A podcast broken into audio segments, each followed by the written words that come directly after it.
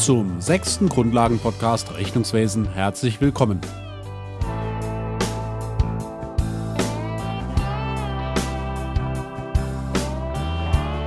Ich bitte um Nachsicht, aber heute sind Sie angehalten, ein bisschen zu arbeiten.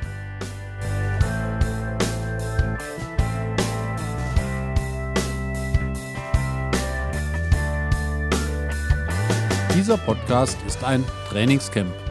Der Schwerpunkt dieses Podcasts sind nämlich einige Übungen, die Ihnen helfen sollen, die Bildung von Buchungssätzen sowie die Buchung auf T-Konten mit Soll und Haben zu trainieren und so das Verständnis der Systematik zu verbessern. Außerdem kommen einige Fachbegriffe hinzu, die Sie später für Kontenabschlüsse brauchen. Sie benötigen drei Blatt Papier, etwas zu schreiben und ein bisschen sportlichen Ehrgeiz. Im Lauf dieses Podcasts gebe ich Ihnen zwölf Geschäftsvorfälle. Die Trainingsaufgabe dazu lautet wie folgt. Erstellen Sie für jeden Geschäftsvorfall erst den Buchungssatz, tragen Sie dann diesen Buchungssatz in T-Konten ein ermitteln Sie danach die Summen der jeweiligen Soll- und Habenseiten sowie die Kontensalden und die Bilanzsumme. Am Ende sage ich Ihnen dann die richtigen Antworten und die Ergebnisse der Bilanzpositionen. Dann können Sie prüfen, ob Sie alles richtig gebucht haben. Wenn nicht, kommen Sie in den Genuss der Fehlersuche bei Buchungssätzen, aber trösten Sie sich, das gehört zum Tagesgeschäft eines jeden guten Bilanzbuchhalters. Für den ersten Teil des Trainings sollten Sie zwei Blatt Papier zur Hand nehmen, am besten DIN A4. Erstellen Sie auf dem ersten Blatt eine Bilanz mit den vier Bilanzpositionen und statten Sie jede Bilanzposition mit T-Konten aus. Vergessen Sie nicht, die Bezeichnungen der Bilanz für die linke und rechte Seite hinzuschreiben und lassen Sie zwischen den Bilanzpositionen genug Platz, um die Werte einzutragen. Die Höchstzahl, die bei einem einzelnen Konto eingetragen wird, sind fünf Einträge und für die anschließende Summenberechnung brauchen Sie auch noch etwas Platz. Für all dies sollten Sie genug Freifläche vorsehen. Nehmen Sie nun das zweite Blatt Papier, darauf kommen die Buchungssätze. Erstellen Sie erst den Buchungssatz auf dem einen Blatt und tragen Sie dann erst die Werte auf den T-Konten des Bilanzblatts ein. Kleiner Tipp, wenn Sie einen Wert auf einem T-Konto eintragen, sollten Sie die Nummer des Buchungssatzes etwas abgesetzt neben den Wert schreiben, dann finden Sie nachher den zugehörigen Buchungssatz schneller wieder.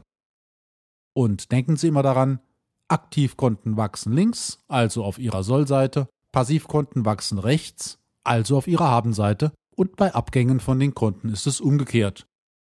Es schadet auch nichts, wenn Sie bei jedem T-Konto oben links ein kleines S für Soll und rechts ein kleines H für Haben hinschreiben. Sind Sie bereit? gewappnet, Papier und Bleistift zur Hand, unerschrocken und wagemutig? Na, dann wünsche ich Ihnen viel Erfolg bei den folgenden Buchungen.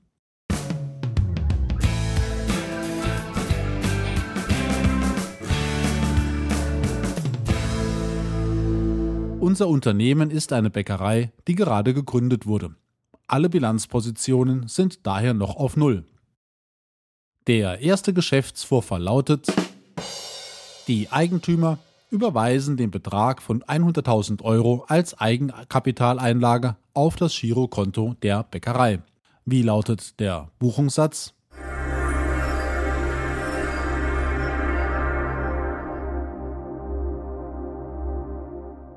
Der zweite Geschäftsvorfall lautet, die Eigentümer legen 40.000 Euro in Bar als Eigenkapitaleinlage in die Kasse der Bäckerei ein.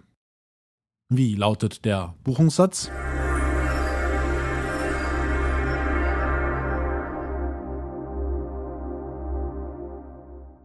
Der dritte Geschäftsvorfall lautet, die Firma kauft einen Lieferwagen gebraucht für 10.000 Euro gegen 60 Tage Zahlungsziel.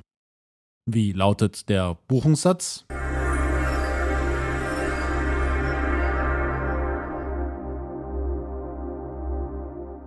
Der vierte Geschäftsvorfall lautet, eine Backmaschine wird zum Preis von 20.000 Euro gekauft und sofort bar bezahlt.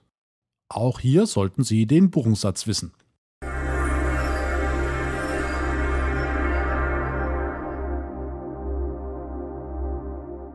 Der fünfte Geschäftsvorfall lautet Ein Eigentümer besitzt privat noch einen Kühlschrank im Wert von 2000 Euro, den er der Firma als Sacheinlage übereignet. Wie lautet hier der Buchungssatz?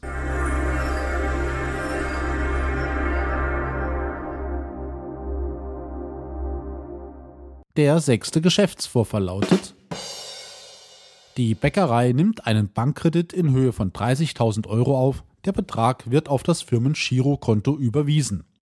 Wie lautet der Buchungssatz?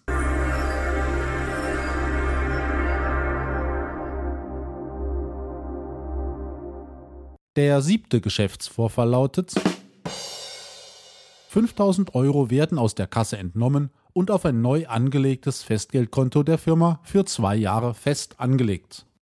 Wie lautet der Buchungssatz?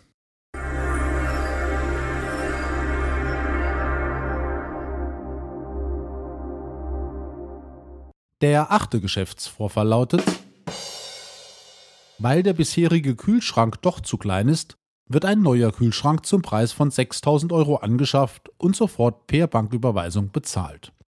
Wie lautet der Buchungssatz?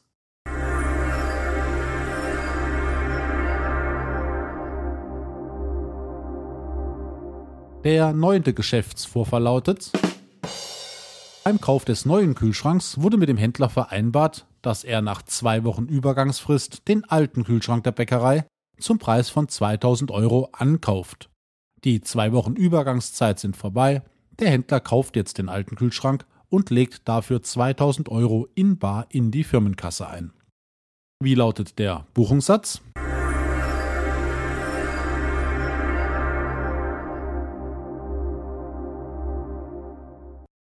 Der zehnte Geschäftsvorfall lautet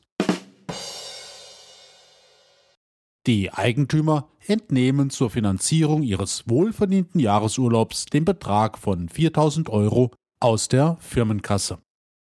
Wie lautet der Buchungssatz?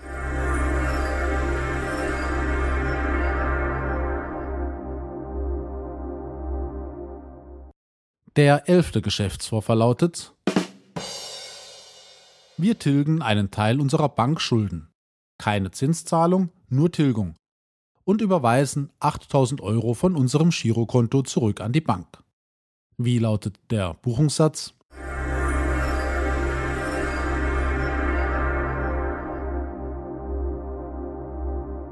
Der zwölfte Geschäftsvorfall lautet Wir kaufen Mehl für die Produktion für 1000 Euro gegen 30 Tage Zahlungsziel. Wie lautet der Buchungssatz?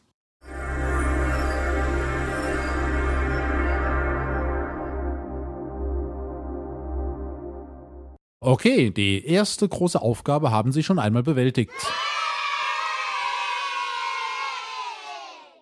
Jetzt kommt der zweite Schritt. Tragen Sie die Werte auf die T-Konten auf Ihrem Bilanzblatt ein, falls Sie das nicht schon bei der Erstellung der Buchungssätze gleich mitgetan haben.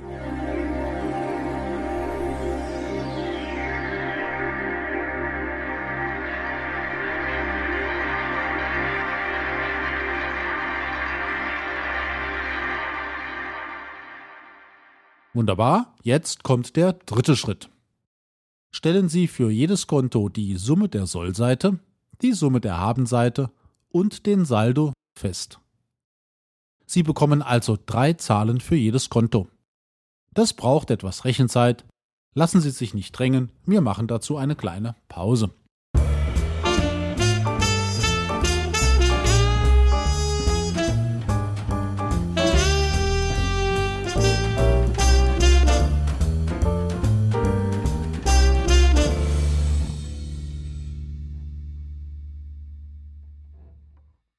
Alle Summen errechnet. Dann addieren Sie jetzt noch im dritten Schritt die Salden der Aktivkonten auf, um so die Bilanzsumme auf der Aktivseite zu ermitteln und machen Sie das gleiche auf der Passivseite. Das ist ein spannender Moment, denn jetzt müssten, wenn alles richtig gebucht und aufaddiert wurde, die Bilanzsummen auf beiden Seiten gleich hoch sein. Wenn die Summe tatsächlich gleich hoch ist, heißt das aber noch nicht zwingend, dass alles richtig gebucht wurde. Sie könnten zum Beispiel einen Wert, der auf die Sollseite des Anlagevermögens gehört hätte, fälschlicherweise auf die Sollseite des Umlaufvermögens gebucht haben. Das würde bei der Bilanzsumme keinen Unterschied machen und daher nicht auffallen. Deshalb sollten Sie durchaus jeden einzelnen Geschäftsvorfall prüfen. Die Lösungen gebe ich Ihnen jetzt.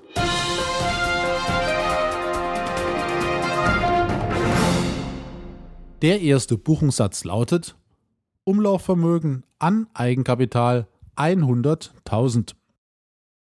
Es war eine Eigenkapitaleinlage von 100.000 Euro per Banküberweisung.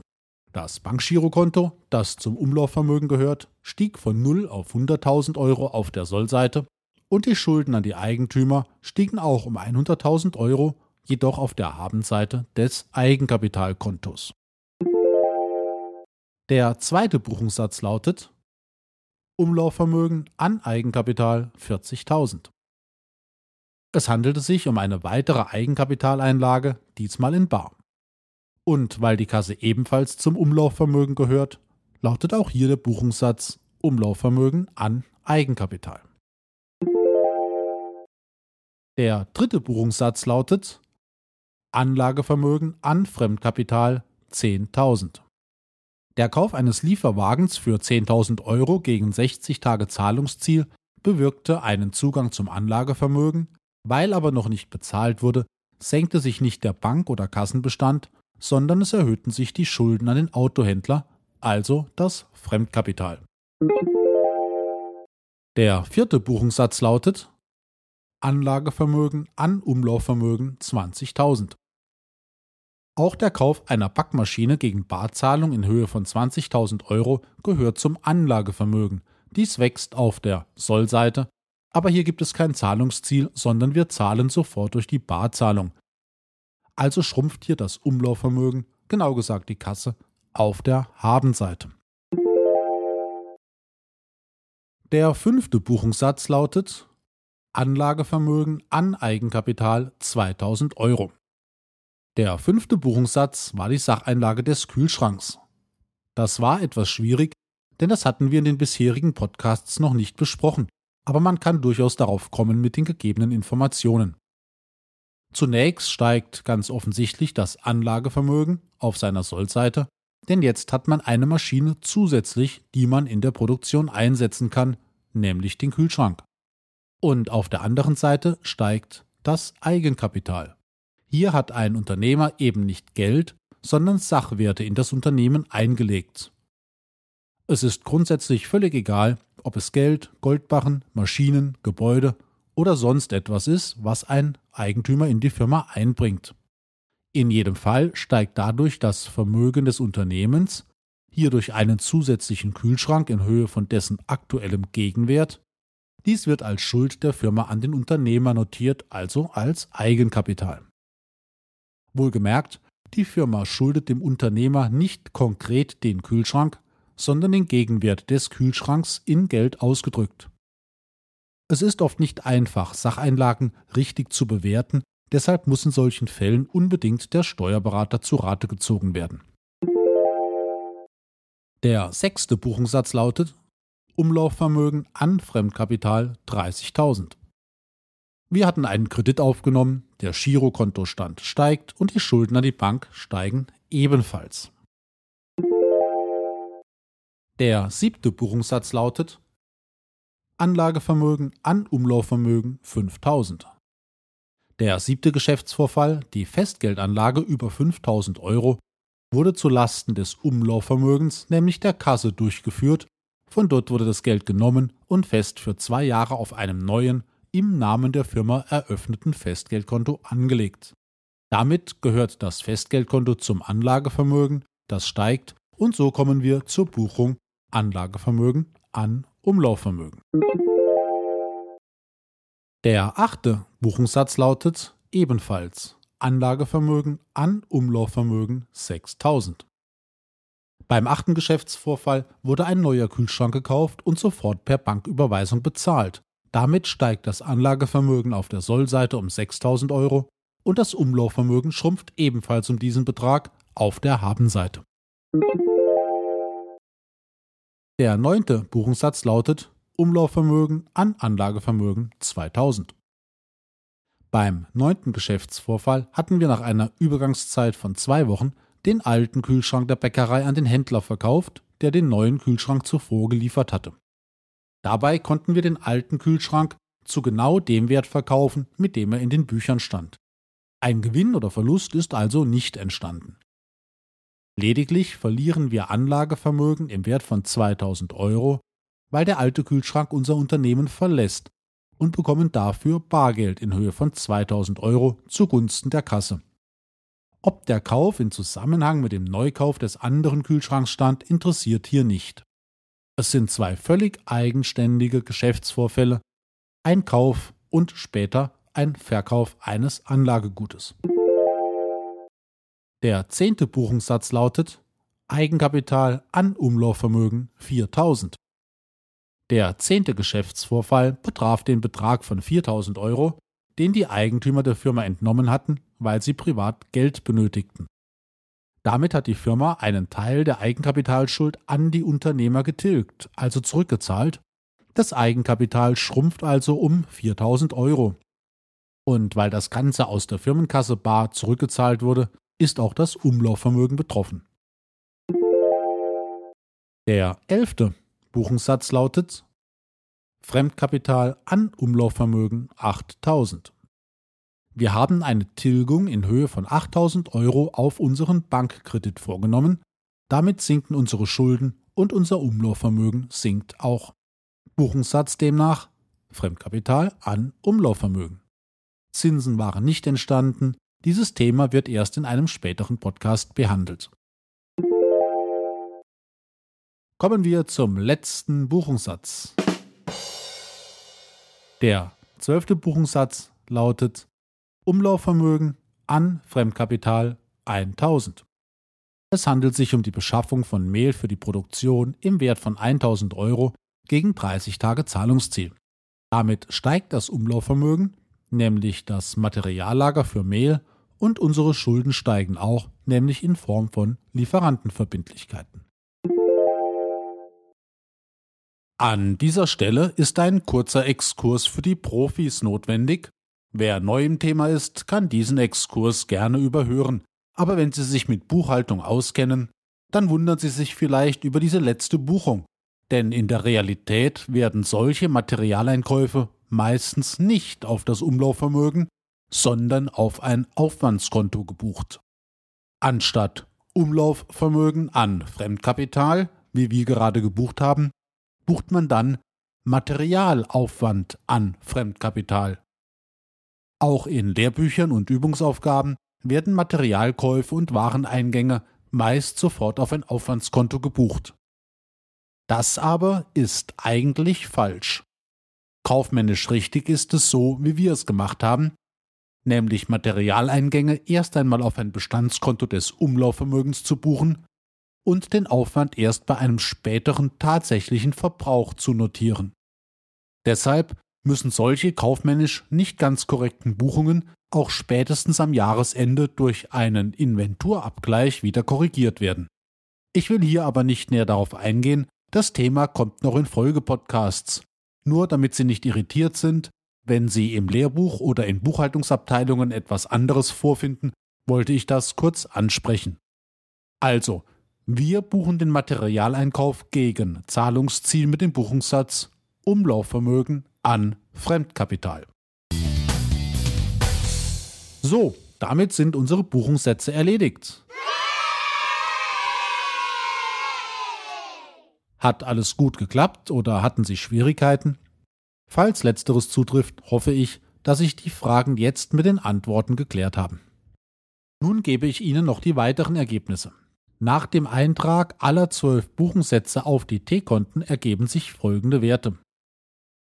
Das Konto Anlagevermögen hat nach dem Eintrag der Buchungssätze einen Saldo von 41.000 Euro. Die Sollseite hat eine Summe von 43.000 und die Habenseite eine Summe von 2.000 Euro. Beim Umlaufvermögen sieht es wie folgt aus. Die Summe der Sollseite ist 173.000 Euro, die Habenseite 43.000 Euro und daraus errechnet sich der Saldo von 130.000 Euro.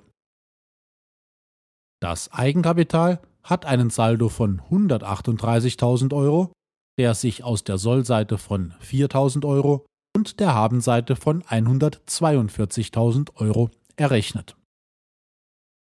Bleibt noch das Fremdkapital, das im Soll 8.000 Euro verzeichnet und auf der Habenseite insgesamt 41.000 Euro, woraus sich der Kontensaldo von 33.000 Euro errechnet.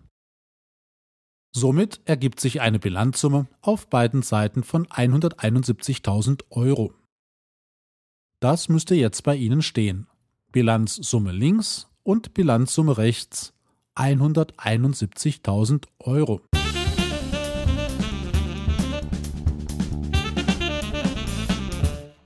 Im Übrigen können Sie jetzt auch die Eigenkapitalquote errechnen. Sie beträgt 80,7 Prozent. Das ist in der Realität allerdings sehr unüblich, dennoch kommt es vor. So, das war jetzt ein richtig kompletter Buchungszyklus mit Kontenabschlüssen. Nicht schlecht, wenn man bedenkt, dass Sie vielleicht erst vor fünf Podcasts mit diesem Thema begonnen haben. Dafür haben Sie sich wirklich einen Sonderapplaus verdient.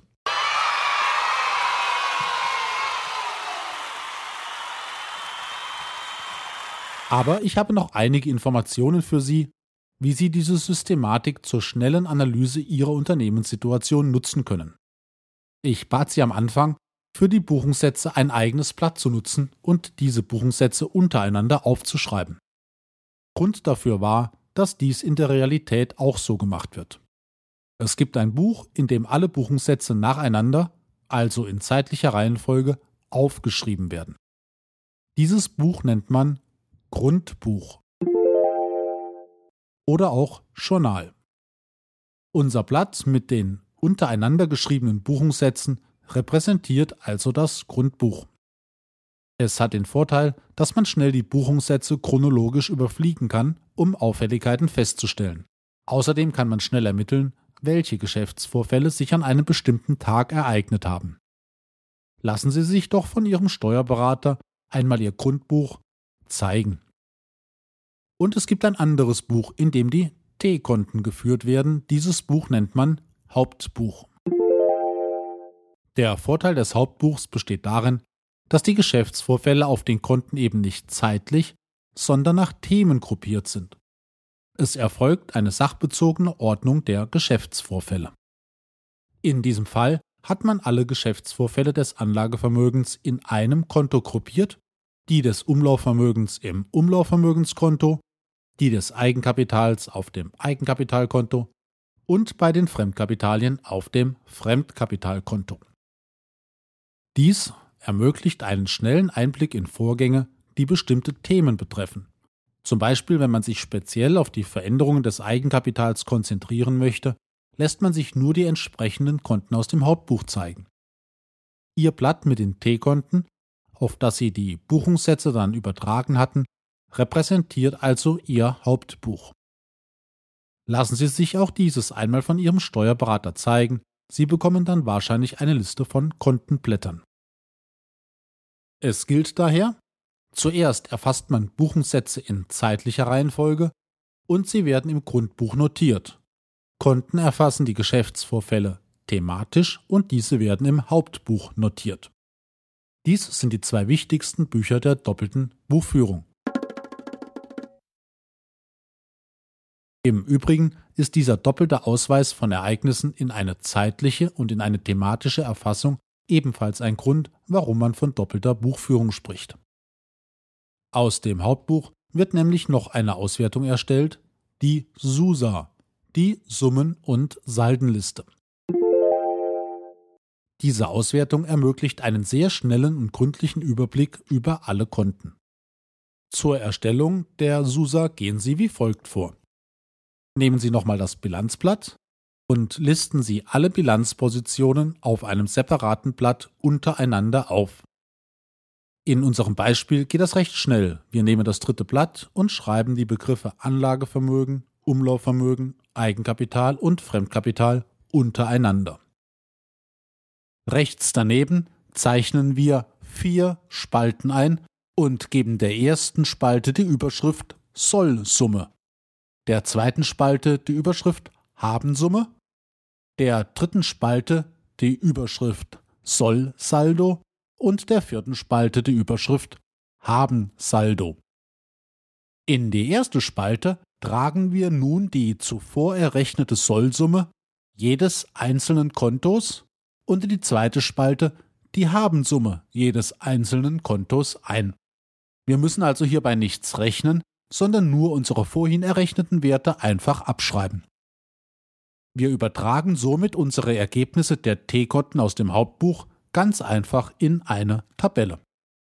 Der Saldo eines jeden Kontos kommt nun entweder in die dritte oder in die vierte Spalte, niemals in beide Spalten, entweder oder. Dabei haben Sie aber keine Wahlmöglichkeit, sondern dies folgt einer ganz einfachen Regel.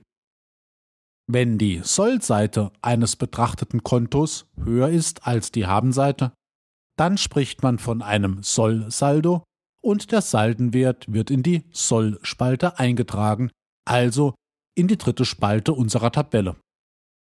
Ist jedoch die Habenseite eines Kontos höher als die Sollseite, so spricht man von einem Habensaldo.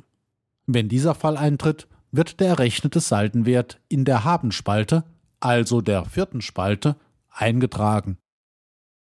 Sind alle Konten derart in die Tabelle eingezeichnet worden, so spricht man von den ersten beiden Spalten als Summenbilanz und von den Spalten 3 und 4 als Saldenbilanz.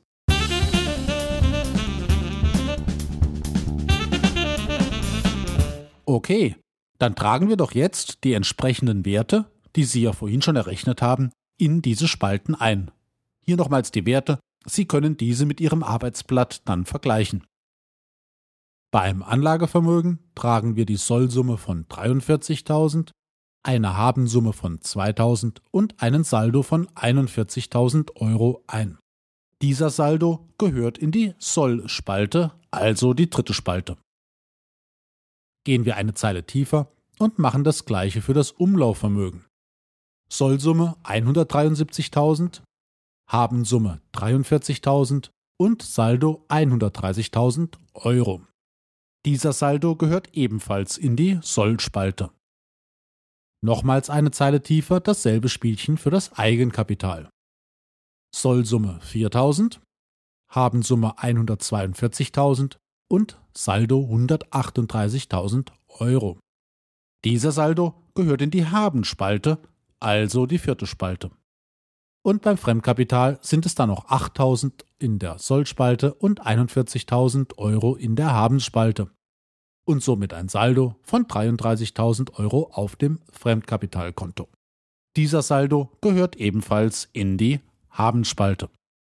Und wenn Sie jetzt noch die Summen für jede Spalte aufaddieren, so bekommen Sie in den ersten beiden Spalten die Summen aller Sollbuchungen und in der zweiten Spalte die Summen aller Habenbuchungen. Da wir immer einen Wert sowohl auf einer Soll- als auch auf einer Habenseite buchen, müssen zwangsläufig die Summen der ersten beiden Spalten gleich hoch sein. Sonst haben Sie irgendetwas falsch eingetragen oder gerechnet. Die Summen der dritten und vierten Spalte, also die Summen der Salden unserer vier Bilanzpositionen, müssen natürlich ebenfalls gleich hoch sein, denn sie stellen ja nichts anderes dar als unsere Bilanzsummen, und diese sind bekanntermaßen auf beiden Seiten immer gleich hoch. Alles klar? Damit haben Sie eine Summen- und Saldenliste erstellt. Falls Sie die ganzen Werte, Tabellen, Aufgaben und Ergebnisse nochmals nachschauen wollen, können Sie diese vom internen Bereich meiner Internetseite www.hprühl.de herunterladen. Die Registrierung ist kostenlos und verpflichtet Sie zu nichts. Zusammenfassend halten wir am Ende dieses Podcasts fest. Sie haben sich wirklich ins Zeug gelegt, und in einer neuen Unternehmung einen kompletten Satz an Geschäftsvorfällen professionell in Buchungssätze gebracht und im Grundbuch notiert. Dann diese Buchungssätze im Hauptbuch auf die T-Konten eingetragen, also gebucht. Danach die Summen und Salden jedes Kontos ermittelt, die Bilanzsumme festgestellt und eine Summen- und Saldenliste aufgebaut, die Ihnen einen schnellen Überblick über Ihre gesamten Kontenbewegungen ermöglicht. Gratulation. Das war echt eine Leistung.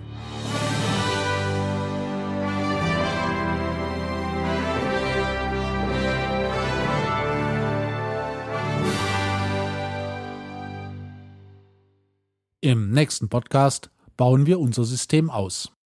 Anstelle von nur vier Hauptkonten werden wir viele Einzelposten kennenlernen und schauen, wie sich dies auf unsere Bilanz und unsere Buchungssystematik auswirkt. Bis dahin und äh, gute Geschäfte. Ihr Hans-Peter Rühl.